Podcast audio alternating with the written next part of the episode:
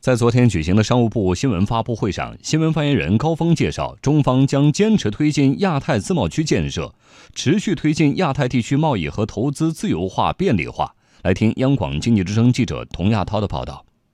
亚太经合组织，也就是 APEC，是建设开放型世界经济的先驱。早在1994年，亚太经合组织在印度尼西亚贸务确立了贸务目标，主要内容是实现贸易投资自由化便利化。贸务目标将在二零二零年到期。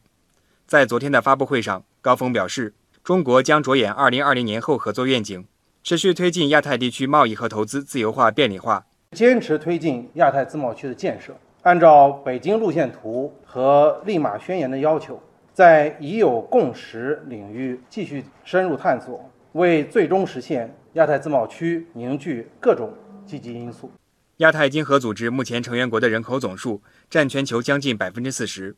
，GDP 总量占全球超过百分之六十，商品和服务贸易总额占全球贸易总量的一半左右。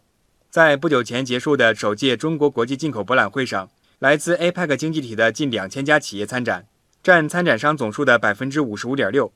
意向成交金额占总意向成交金额的近一半。发布会上，高峰也对他们参加第二届进博会表达了欢迎。中国欢迎其他 APEC 成员积极参加第二届中国国际进口博览会，愿与 APEC 各成员一道，共享发展机遇，共同推动亚太区域贸易投资的增长。而在世界范围内，贸易保护主义开始抬头，美国挑起经贸摩擦，引发其他国家反制。高峰透露，目前中美双方工作团队正在保持密切接触。